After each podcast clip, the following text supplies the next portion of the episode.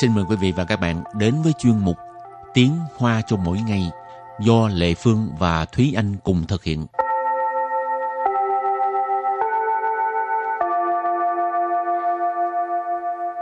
Thúy Anh và Lệ Phương xin kính chào quý vị và các bạn. Chào mừng các bạn cùng đến với chuyên mục Tiếng Hoa cho mỗi ngày ngày hôm nay. Hôm nay là tiếp tục học ngữ pháp. Ừ. Nhiều ngữ pháp quá ha, học không hết. Nhưng mà thật ra em cảm thấy là có nhiều cái ngữ pháp tiếng Hoa mình có thể dễ hiểu là tại vì trong tiếng Việt cũng có cái cú pháp đó. Ừ. Ừ. Hạn như lần trước mình học là sở dĩ là bởi vì rồi Ừ. hoặc là không phải mà là hoặc là không phải thì là thì những cái cú pháp Đều này có. ừ, trong trong tiếng Ừ. Việt mình đều có thể hiểu được những cái cú pháp này. Tức là tiếng Việt mình dùng như thế nào thì mình cứ dịch sang tiếng Hoa là được. Nhưng mà nói tới ngữ pháp thì cảm thấy nó nó khó quá chừng. Ừ. Giống như mình qua đây ở thì mình cũng theo một cái thói quen thôi, tự Ừ. nhiên biết nói vậy thôi chứ Ừ. không nghĩ nó là ngữ pháp. Rồi vậy thì hôm nay mình sẽ học về cái gì? Cái cú pháp của ngày hôm nay nó có hơi lạ lạ nếu như mà mình uh, chỉ đọc cái cú pháp không. Uh, cái cú pháp này đó là chỉ đạo sầm sầm thái sầm sầm tức là cho đến khi uh, một cái thời điểm thời gian nào đó mới rồi xong ở đằng sau thì là một cái hành động cho đến khi tôi ăn cơm tôi mới nhớ ra là tôi uh, chưa làm bài chẳng hạn như vậy thì trước tiên chúng ta sẽ học một số từ vựng mà chúng ta sẽ dùng trong những cái câu ví dụ của ngày hôm nay. Từ đầu tiên đó là từ Yào sử. Yào sử. Yào sử. Yào sử Nghĩa là cái chìa khóa. Rồi từ kế tiếp. Yến lì Yến lì Yến lì Yến lì Nghiêm khắc. Từ thứ ba. Trấn thải Trấn thải Trấn thải Trấn thải Nghĩa là thành tài. Tiếp tục ha. Lẩn chinh, lẩn chinh. Lẩn chinh, lẩn chinh. Có nghĩa là bình tĩnh. Từ cuối cùng. Băng khuy, băng khuy. Băng khuy, băng khuy. Nghĩa là sụp đổ, suy sụp. Cái từ này thường là trong ờ, khẩu ngữ mình hay nghe ha. Ừ.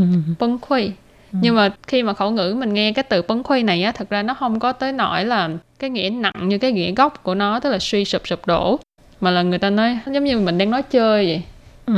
Ừ, nhưng mà thật ra cái nghĩa gốc của nó là một Ừ. cái nghĩa rất là nặng nề chẳng hạn như mình nói cái ờ, tâm trạng mình bấn khuy ấy tức là trạng thái của mình là cái nặng nề đến mức mà mình suy sụp cả con người mình luôn Ừ. Nhưng mà bây giờ trong khẩu ngữ thì hơn tí cái là có thể xài cái từ Ừ, này. cái mức độ nó nhẹ hơn rất là nhiều Học. Bây giờ mình bắt đầu đưa ra những cái câu ví dụ nhé.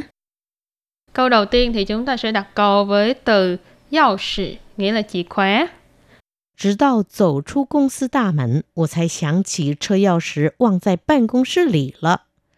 直到走出公司大门，我才想起车钥匙 忘在办公室里了。直到走出公司大门，我才想起车钥匙忘在办公室里了。Câu này có nghĩa là cho đến khi đi ra cổng chính của công ty, tôi mới nhớ ra rằng chìa khóa để quên ở trong văn phòng rồi. Chỉ tạo nghĩa là cho đến khi. Ờ, ở đây cho đến khi là trổ chu công sư đa mệnh. Trổ là đi, à, trổ chu nghĩa là đi ra khỏi.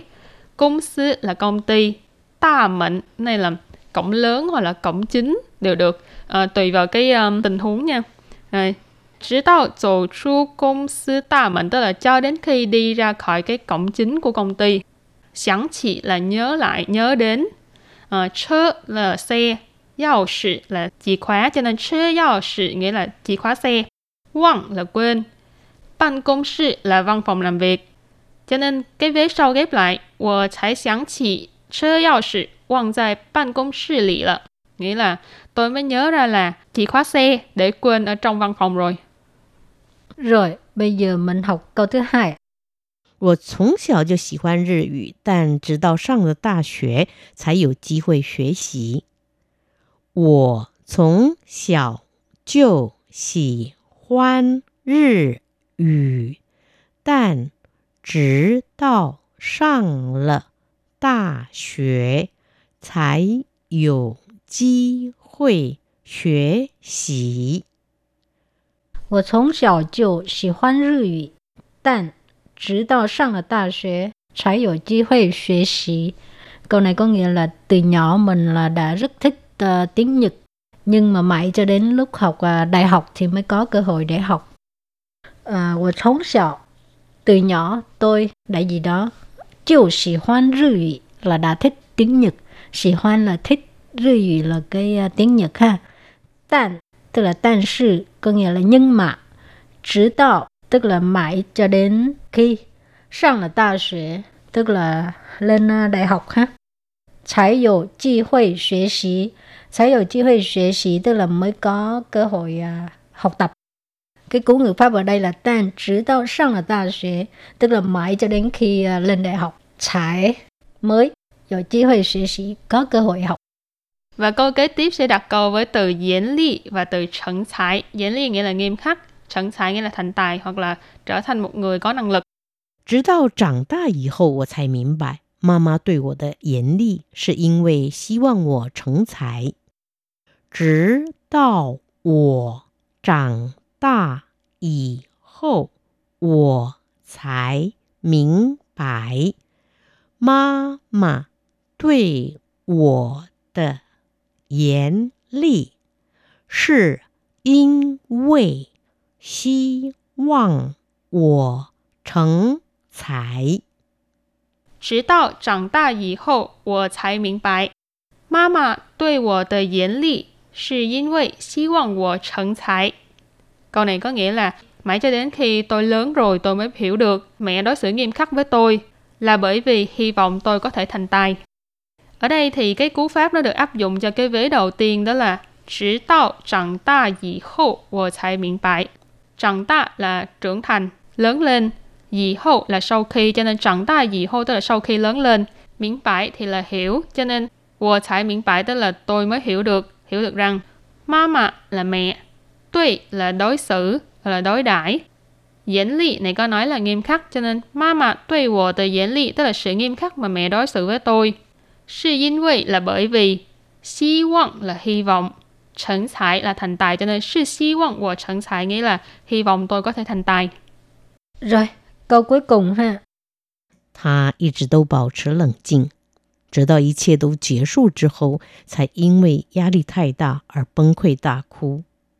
他一直保持冷静，直到一切都结束之后，才因为压力 太大而崩溃大哭。